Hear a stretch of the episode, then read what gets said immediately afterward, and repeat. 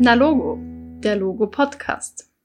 Hallo und herzlich willkommen bei Na Logo, dem Podcast von Logo Jugendmanagement.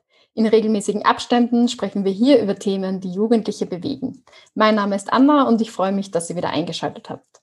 In diesem Monat widmen wir uns in unserem Themenschwerpunkt Europa. Anlässlich des anstehenden Europatages sprechen wir mit Tina Obermoser von Netzwerk Europe Direct über die Entstehung, Gegenwart und Zukunft der Europäischen Union. Liebe Tina, herzlich willkommen bei uns im Podcast. Hallo und wunderschönen guten Morgen. Freut mich sehr. Danke für die Einladung. Ähm, ja, liebe Tina, magst du unseren HörerInnen ähm, dich ganz kurz vorstellen, ein paar Worte zu dir sagen und dann vielleicht auch zum Netzwerk Europe Direct. Was ist das eigentlich? Vielen Dank, liebe Anna. Gerne. Freut mich sehr, dass uns so viele Zuhörerinnen zuhören.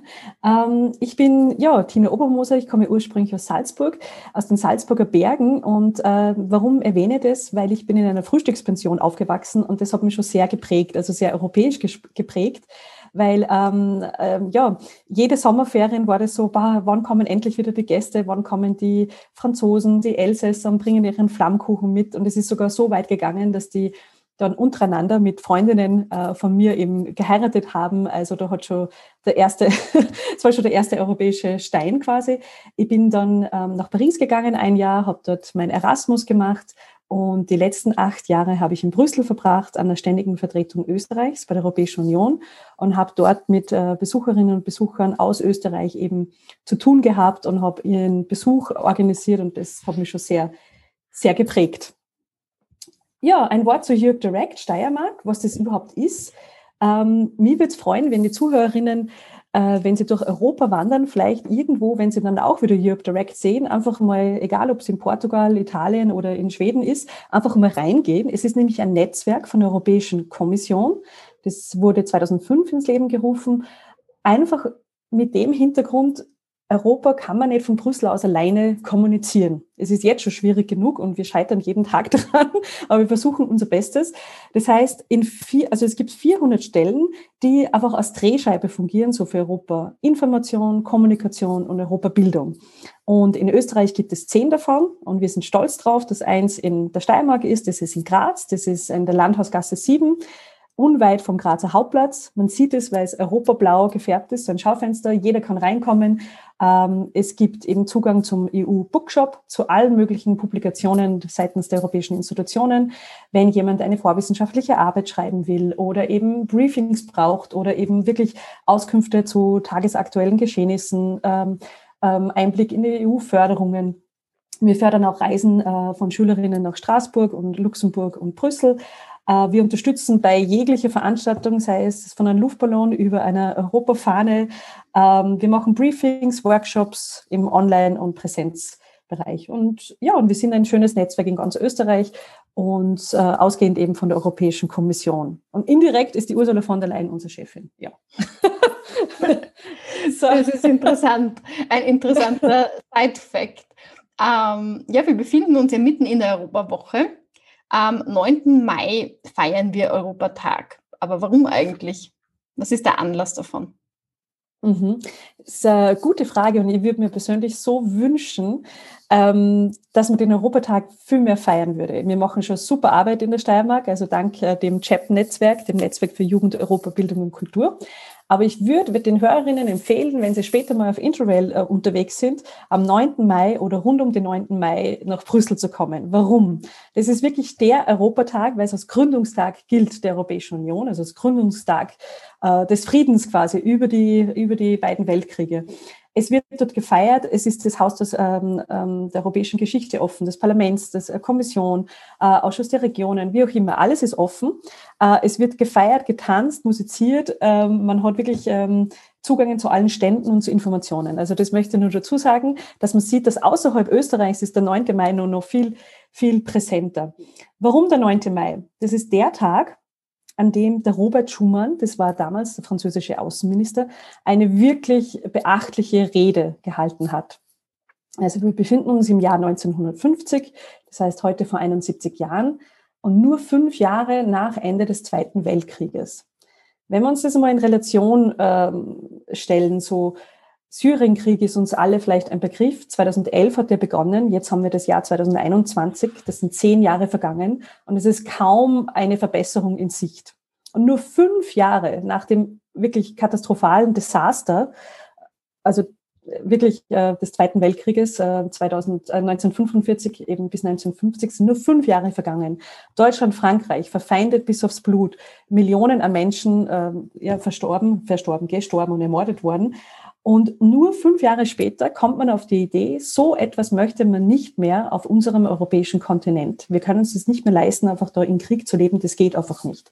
Und eine interessante Umfrage hat es ja gegeben, so in den 40er Jahren, Ende der 40er Jahre. Da gibt es in Deutschland ein Institut für Demoskopie in Allensbach. Und die haben eine Umfrage gemacht unter jungen Menschen, für wie wahrscheinlich sie es halten, dass in den nächsten Jahren wieder Krieg sein wird, dass in Europa es wieder Krieg geben wird. Und es war mit einer riesen Wahrscheinlichkeit, so 80, 90 Prozent, wo die Jugendlichen gesagt haben, ja, was soll sonst passieren? Quasi, sie sind es gewohnt, das hat es in der Vergangenheit immer gegeben und no, na, leider müssen wir mit dem leben, das wird wieder sein. Und umso mehr ist es wirklich beachtlich. Und ich finde, ich muss das jetzt noch einmal wiederholen, das ist eine herausragende Leistung, dass man überhaupt auf die Idee kommt, den wirklich verfeindeten Partner, also in dem Fall die Franzosen, den Deutschen, die Hand zu reichen und zu sagen, hey, wir probieren etwas anderes. Und was sie genau probiert haben, das geht zurück auf den Jean Monnet. Das ist der Berater eigentlich gewesen vom, vom Robert Schumann, vom Außenminister. Der Jean Monnet ist nämlich äh, ähm, ja, ein weltgewandter Mann gewesen. Der war äh, Unternehmer und ist in der Cognac-Region aufgewachsen. Und der war damals äh, zuständig für den Völkerbund. Und der Völkerbund war zwischen Ersten und Zweiten Weltkrieg dafür da, dass man geschaut hat, okay, es sollte kein Krieg mehr passieren. Aber wie man sieht, äh, sind sie gescheitert. Und äh, Jean Monnet hat seine Lehren daraus gezogen. Er hat gesehen, okay, alles, was man auf Papier aufschreibt, wenn es einen Vertrag gibt, ähm, Friedensverträge, sie werden einfach nicht eingehalten, wenn sie nur auf Papier stehen. Und er hat sich überlegt, okay, wie kann er das machen, dass, das, dass man zu mehr Verpflichtung kommt? Und da geht es darum, dass man das Pferd von hinten aufzäumt und dass man einfach Solidaritäten schafft. Und da gibt es eben den einen Satz, den ich gerne zitieren möchte von Robert Schumann bei seiner Rede, Europa lässt sich nicht mit einem Schlage herstellen und auch nicht durch eine einfache Zusammenfassung. Es wird durch konkrete Tatsachen entstehen, die zunächst eine Solidarität der Tat schaffen. Und das war der Clou. Das ist der europäische Clou eigentlich. Und den nennt man heute sogar schon, äh, Monet-Methode. Also konkrete Leistungen schaffen dann eine tatsächliche Verbundenheit. Und Sie haben vorgeschlagen, an diesem 9. Mai 1950 Kohle und Stahl was irre ist, weil Kohle und Stahl ist, äh, jeder hat seine Rüstung und Frankreich und Deutschland sitzen drauf und es war nicht total wichtig, aber es waren die wichtigsten ähm, eben Rohstoffe für die, für die Rüstung und für den Krieg. Und dass man die gemeinsam unter eine Behörde stellt, dass man quasi einen Schiedsrichter, ein, eine, eine, ja, einen Schiedsrichter ähm, ernennt und eine unabhängige Behörde, die über Kohle und Stahl wacht. Und seitdem funktioniert das. Es ist eigentlich eine unglaubliche Geschichte. Mir fasziniert es immer wieder. Sechs Länder haben sich gleich angeschlossen. Das waren natürlich die verfeindeten Deutschland, Frankreich und Italien. Und dann noch die Benelux-Länder, Belgien, Niederlande, Luxemburg. Und das waren die sechs Gründerstaaten. Und es ist nicht von heute auf morgen gegangen. Das hat dann schon eine Zeit lang gedauert. 1951 ist dann die Europäische Gemeinschaft für Kohle und Stahl ins Leben gerufen worden. Aber die Idee dahinter war, wir tun, wir, wir geben Souveränität ab, wir geben Kontrolle ab auf eine, auf, geben uns einen unabhängigen oder ja, äh, unparteiischen sozusagen Schiedsrichter, der wacht über uns und wir können dann prosperieren. Und das ist die Grundidee der Europäischen Union. Und das finde ich bis heute hin nur, nur irrsinnig schön. Und genauso ist es weitergewachsen, aber die Gründungsväter hätten nie damit gerechnet, dass das so weit geht. Ja, ziemlich interessant, was du erzählst. Und es gäbe wahrscheinlich noch Lange. viel, viel mehr über die äh, Geschichte der Europäischen Union, so wie wir sie heute vorfinden, zu erzählen. Ähm, hast du noch ein paar Meilensteine, also auf dem Weg zur EU? Mhm, mhm.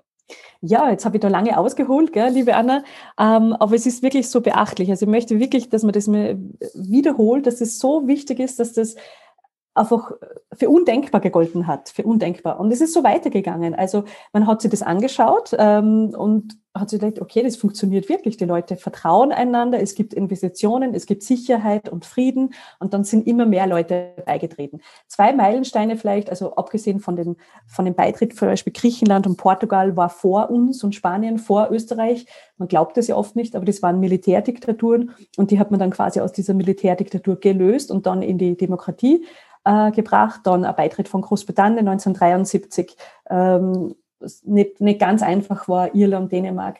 Aber der große Meilenstein war sicher 93, also zunächst einmal 1989 der Fall der Berliner Mauer und äh, der Zerfall eben der Sowjetunion und dass man diesen, also wirklich auf einfach Europa zusammen war, das ist wirklich ein Mega-Meilenstein. 1993 Vertrag von Maastricht, dass man schaut, okay, man möchte jetzt noch mehr gemeinsam machen, geht dann Europäische Gemeinschaften Richtung Europäische Union und dann noch den Euro. Also das waren so Meilensteine im Laufe der Geschichte. Es hat sich immer mehr ähm, ja, verge vergemeinschaftet. Und wann genau ist Österreich der EU beigetreten? Mhm, das war genau vor 25 Jahren oder mittlerweile schon äh, 26 Jahren am 1. Jänner 1995. Ich kann sagen, ich bin 1980 geboren, das heißt, ich habe 15 Jahre äh, ohne EU gelebt und 25 oder 26 Jahre mit der Europäischen Union. Und ich habe sehr wohl die Veränderung gesehen. Ich war auch damals schon politisch interessiert. Ich konnte mich erinnern, dass wir zu Hause in der Familie auch mit dem Opa diskutiert haben, der dem sehr skeptisch gegenübergestanden ist, weil ein Bund galt immer irgendwie als was Anrüchiges, aber dann auch sehr, sehr froh war. Ähm, und ich habe die, die ganzen Maßnahmen miterlebt, wie es heißen hat, gemeinsam statt einsam. Und es war eine Volksabstimmung. Das heißt, es ist nicht, dass man sie nicht gezwungen worden, sondern die Mehrheit der Österreicher, eine sehr große Mehrheit, über 66 Prozent, hat sich für den Beitritt ausgesprochen. Glaubt man gar nicht. Also ich zum Beispiel ähm, habe nur zwei Jahre ohne EU gelebt, also seit ich denken kann, ähm, gibt es für mich äh, die EU. Wenn wir jetzt in die Gegenwart blicken, also dass es die Europäische Union äh, gibt, ist für Jugendliche ähm, in Österreich selbstverständlich. Derzeit ist es ja oft so, dass man, wenn etwas von der EU kommt, das sehr, sehr kritisch auch äh, gesehen wird, ähm, es ist alles zu langsam. Jetzt aktuelles Thema mit den Impfstoffen, das funktioniert nicht. Ähm, und viele bekommen irgendwie so das Gefühl, ach, das brauchen wir eigentlich gar nicht mehr. Und wenn jeder einzeln handeln würde, äh, wäre es besser. Deswegen für mich einfach diese Frage, wie beeinflusst die EU unser alltägliches, Le alltägliches Leben? Was sind die Vorteile für uns? Mhm. Ja, vielen Dank für diese Frage. Du hast es genau richtig angesprochen. Wir sind oft äh, bei Workshops mit Schülerinnen und Schülern und selbstverständlich kann ich das nachempfinden. Für die, für euch da draußen ist das alles ähm, selbstverständlich und nicht der Rede wert. Ähm, für uns, die das schon ein bisschen länger erlebt haben, ist es einfach ja, das war so eine Aufbruchstimmung. Man kann das vorher und nachher, man kann das gar nicht mehr vergleichen. Allein schon, wenn ich in einen Supermarkt gehe und wie ich sehe, wie der vorher ausgesehen hat und wie der heute aussieht. Äh, natürlich, man kann es kritisieren, weil das zu viel ist und so, aber an sich die Möglichkeiten, die Europa bildet, sind genial. Ähm, ich möchte nur ganz kurz ein Bild bringen, und zwar das ist das Bild des äh, Flughafens und das andere Bild einer Geldbörse. Bild des Flughafens ist so, wenn man da schaut, da gibt es so, wenn man irgendwo einreisen darf, da gibt es, es nicht nach Ländern geordnet, sondern es ist EU, ein Non-EU. Da merkt man schon, wie, wie man behandelt wird. Also, dass man, wenn man zu Europa gehört, das ist schon nicht nix. ähm, und Geldbörse. Oft frage ich auch Jugendliche, ähm, wenn ich vielleicht in einem Workshop bin in der Schule und so, wo ist Ihnen denn heute schon Europa begegnet? Fragen, schauen Sie mich an, was soll denn diese Frage? Na, nirgends natürlich. Habe ich gesagt, überlegt mal, überlegt mal, wenn ihr aufsteht, aufs Handy schaut, wenn ihr durch die Straßen geht, wenn ihr mit einem öffentlichen Verkehrsmittel fahrt, wenn ihr schon was gekauft habt, wo ist euch Europa begegnet? Und auf einmal kommen sehr wohl äh, die Dinge hervor, über die man so nicht nachdenkt, weil sie einfach selbstverständlich sind. Und das Bild der Geldbörse bediene ich deshalb, weil wenn man da äh, reinschaut, was da drinnen ist, man hat den Euro drinnen, was ich wunderschön finde, dass auch die Mitgliedstaaten, die mittun, auf jeder Seite, also ich sammle gerne die Münzen, schaue nach, äh, wo sie herkommen, man hat den Euro drinnen. Man hat den Führerschein drinnen, der in allen Ländern gilt. Mein Mann beispielsweise hat den belgischen Führerschein, weil den österreichischen hat er verloren in Belgien und hat einfach einen belgischen fort in Österreich damit herum, ist überhaupt kein Problem. Äh, wir haben eine Bankomatkarte drinnen, wo wir überall Geld abheben können, ohne, ohne Gebühren war früher undenkbar. Wir haben vielleicht eine Kreditkarte, wir gehen ins Internet und kaufen im Internet etwas ein. Wir können Preise vergleichen. Undenkbar früher. Zoll, Preise vergleichen. Das hat es überhaupt nicht gegeben. Also ist einfach so. Aber wir haben noch was ganz was Wichtiges in der Geldbörse, meistens eine E-Card. Und wenn ich dann Jugendliche frage, habt ihr ein E-Card? Ja, eh klar, selbstverständlich. Und dann sage ich, dann habt ihr alle eine europäische Krankenversicherungskarte? Dann schauen sie mich an, nein, sicher nicht, noch nie gehört. Dann sage ich, ja, wie wäre es, wenn du mal die E-Card umdrehst? Und wenn man die E-Card umdreht und dann sieht, uh, da ist eine europäische Krankenversicherungskarte drauf, dann merkt man, hu, irgendwer muss ja das verhandelt haben, wenn ich jetzt in Italien in ein Krankenhaus gehe oder in Spanien oder in Schweden oder in Polen und es wird ganz normal verrechnet. Wenn ich das in Amerika mache oder in Südamerika, komme ich nicht weit. Und wenn ich weit komme, dann muss ich eine horrende Summe von jenseits der zigtausend Dollar bezahlen. Und das sind so Kleinigkeiten, die, die wir gar nicht mehr sehen. Das ist selbstverständlich, aber es hat jemand verhandelt, dass wir uns aus, ähm, aus EU-Bürgerinnen und EU-Bürger in Europa frei bewegen können, überall hingehen können, uns niederlassen können, wohnen können, arbeiten können und studieren gehen können. Das ist eine mega, mega Errungenschaft. Ich habe selbst acht Jahre lang in Belgien gelebt. Ich war jetzt nicht entsendet von einem Ministerium, sondern bin einfach hingegangen und habe als österreichische Staatsbürgerin einen Job gesucht, hatte dann eine belgische Sozialversicherung und es ist möglich. Ich habe mich ganz normal ähm, eben dort, dort beworben. Wir haben das Recht aktiv, passiv, das Wahlrecht, also auch äh, für das Europäische Parlament und auch für die Kommunalwahlen. Ähm, wir haben uns einfach das Recht, überall aufzuhalten. Man glaubt es ja nicht, aber früher man hat ein Visum gebraucht. Das war nicht einmal, also wenn früher, ganz früher noch, wenn die Leute in, Frankreich einen Sprachkurs machen wollten, hatten sie ein Visum gebraucht. Das kann man sich eigentlich wirklich nicht vorstellen. Und ähm, was ich auch oft schade finde, dass man das vergisst, weil man sich denkt, naja, das hat Österreich vorher auch gehabt. Ähm, stimmt schon, Österreich war auch, äh, war, war mitten eingebettet in Österreich, aber war sehr von Deutschland abhängig. Also wir waren immer im Windschatten von Deutschland und einige Sachen sind äh, bei uns, also da hat es Lebensmittelskandale gegeben oder Umweltskandale. Man glaubt immer, Österreich war da so heilig, das war gar nicht so. Und die sind erst durch die Europäische Union eben aufgekommen, dass wir wirklich hohe Umweltstandards haben, äh, äh, höhere Recyclingstandards. Ähm, Konsumentenschutz. Also das sind wirklich so Sachen, die es erst durch die Union gibt.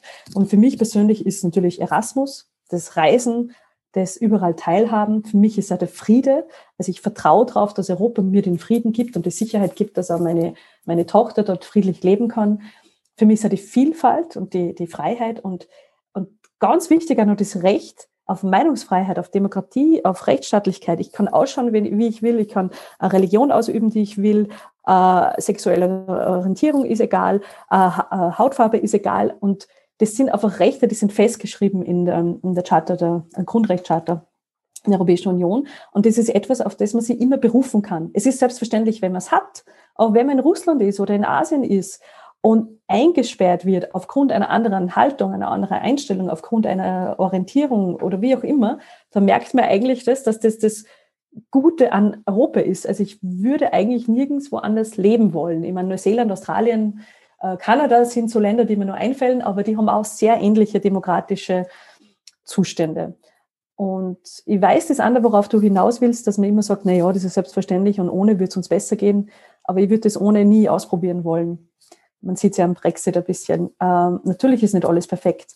Aber einfach diese, diese, diese diese Grund, das Grundvertrauen, dass da jemand ist, der drauf schaut, selbst in Polen und Ungarn, wenn nicht alles wunderbar läuft, aber es gibt jemanden, der macht ein Vertragsverletzungsverfahren und der hilft den Leuten vor Ort. Also ein bisschen so wie bei der Gesundheit. Ähm, wenn man sie verliert, dann weiß man sie erst zu schätzen. Könnte man so als Sinnbild für die EU auch ähm, Absolut. nehmen, weil es halt wirklich schon so selbstverständlich in unseren Alltag integriert ist.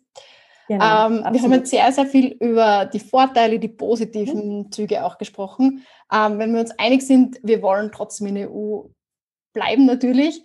Ähm, wir schätzen das wert. Wir sind uns aber bewusst, es gibt auch Probleme und Raum natürlich immer für Verbesserung. Wo siehst du derzeit aktuell die größten Probleme, die größten Baustellen? Mhm. Mhm. Absolut. Na, natürlich gibt es Raum für Verbesserung. Die Europäische Union ist ja ähm, kein in Stein gemeißeltes Konstrukt, sondern es ist ein Prozess. Das ist ein Prozess, an dem wir alle eigentlich teilhaben können.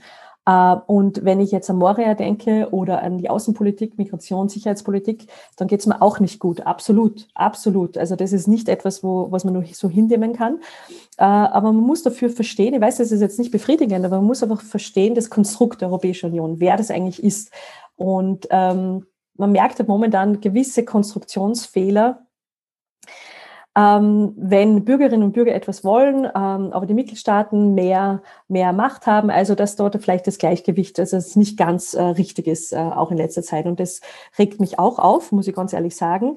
Äh, man kann zur Wahl gehen, man kann auf Demos gehen, man kann eben immer über Europa sprechen, man kann eben Leserbriefe schreiben, man kann mehr Toleranz äh, einmahnen, also das ist alles, alles möglich.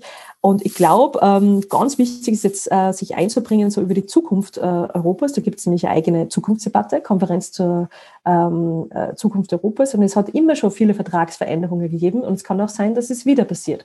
Zum Beispiel, äh, natürlich ist es ein Gleichgewicht. Also das Europäische Parlament mit, den, mit dem Rat der Europäischen Union, das heißt die Stimme der Mitgliedstaaten und die Stimme der Bürgerinnen und Bürger und die Europäische Kommission, die ähm, schaut, dass es Europa an sich gut geht. Nur wenn jetzt ein Mitgliedsland etwas nicht will, dann geht halt sehr selten etwas weiter. Und da kann man halt schauen, okay, ähm, ist die europäische Außenpolitik zurzeit so, dass es uns gefällt? Wenn man sagt nein, dann müsste man da etwas, etwas ändern. Also ich würde eher also Menschen aufklären, ähm, wer die EU ist, also wer entscheidet etwas und warum. Also immer, wenn etwas kommt, warum geht das nicht? Warum passiert da nichts? Warum geht da jetzt nichts weiter? Ähm, dann schauen, okay, wo liegt die Entscheidung gemeinsam beim Rat der Europäischen Union und gemeinsam beim Europäischen Parlament? Gibt es ein Mitgliedsland, das die Entscheidung blockiert? Oder was könnte man da tun? Und es hängt auch ganz, ganz viel davon ab, und es ist sehr viel nicht bewusst, wie es uns zu Hause geht. Je nachdem, wie die Polen, wie die Italiener, wie die Franzosen, wie wir Österreicherinnen unser, unsere Regierung wählen, so sind auch die Positionen in Brüssel. Das heißt, je nachdem haben wir eine pro-europäische Regierung in Österreich oder in Deutschland, dann wird die Position dieses Landes eine pro-europäische in Brüssel sein. Haben wir aber eine antieuropäische Regierung in einem Mitgliedsland, dann wird diese Position in Brüssel eine antieuropäische sein. Äh, und so, so muss man das verstehen. Also es hängt eigentlich alles mit allem zusammen. Du hast schon äh, angesprochen jetzt die Zukunft Europas. Mhm. Ähm, als Abschlussfrage hätte ich für dich wie du dir persönlich den, den Europatag in 30 Jahren wünschst. Was sind so deine Zukunftsvisionen, wenn du dir etwas wünschen dürftest? Ja, äh, Wunsch ans Christkind, Europa 2030. Ich würde mir wünschen, dass Europa ähm, nicht nur in unseren Köpfen ist, sondern viel mehr in unseren Herzen, dass es viel mehr das Selbstverständnis ist, aber das bewusste, das achtsame Selbstverständnis, dass es ist, dass wir stolz drauf sind, was wir Europäerinnen und Europäer geschafft haben, dass wir jetzt einen Kontinent haben, der nach so vielen Kriegen jetzt von Frieden beseelt ist, äh, dass es ein Privileg ist, hier leben zu dürfen. Und dass es einfach kein gegenseitiges Ausspielen mehr gibt der Ebenen. Ne, nicht nur die Mitgliedstaaten sind für den Sonnenschein verantwortlich und die europäische Ebene für, für, für das Regenwetter, sondern wir in Europa haben das und das erreicht. An dem und dem müssten wir noch arbeiten. Aber dass das statt die EU in Brüssel wir in Europa wird. Und da würde ich gerne eine Challenge ausrufen. Jedes Mal, wenn ein Politiker und eine Politikerin sagt, die in der EU oder die EU, ist die erste Frage, wer ist das? Wir alle nämlich und wer genau, also Kommission, Rat oder das Parlament. Und wir in Europa machen ja mit. Also bei jeder einzelnen Entscheidung sind wir ja mit dabei. Und ich würde mir einfach wünschen, dass wir das wir in Europa mit Stolz sagen können. Liebe Tina, das waren sehr, sehr schöne Abschlussworte. Ich sage dir danke fürs Gespräch. Ich hoffe, äh, für meine Hörerinnen war zum Start ähm, dieses Europaschwerpunkts sehr viel Interessantes dabei. Ich hoffe, ihr seid auch das nächste Mal wieder mit an Bord bei einer Logo. Bis dahin, bleibt informiert.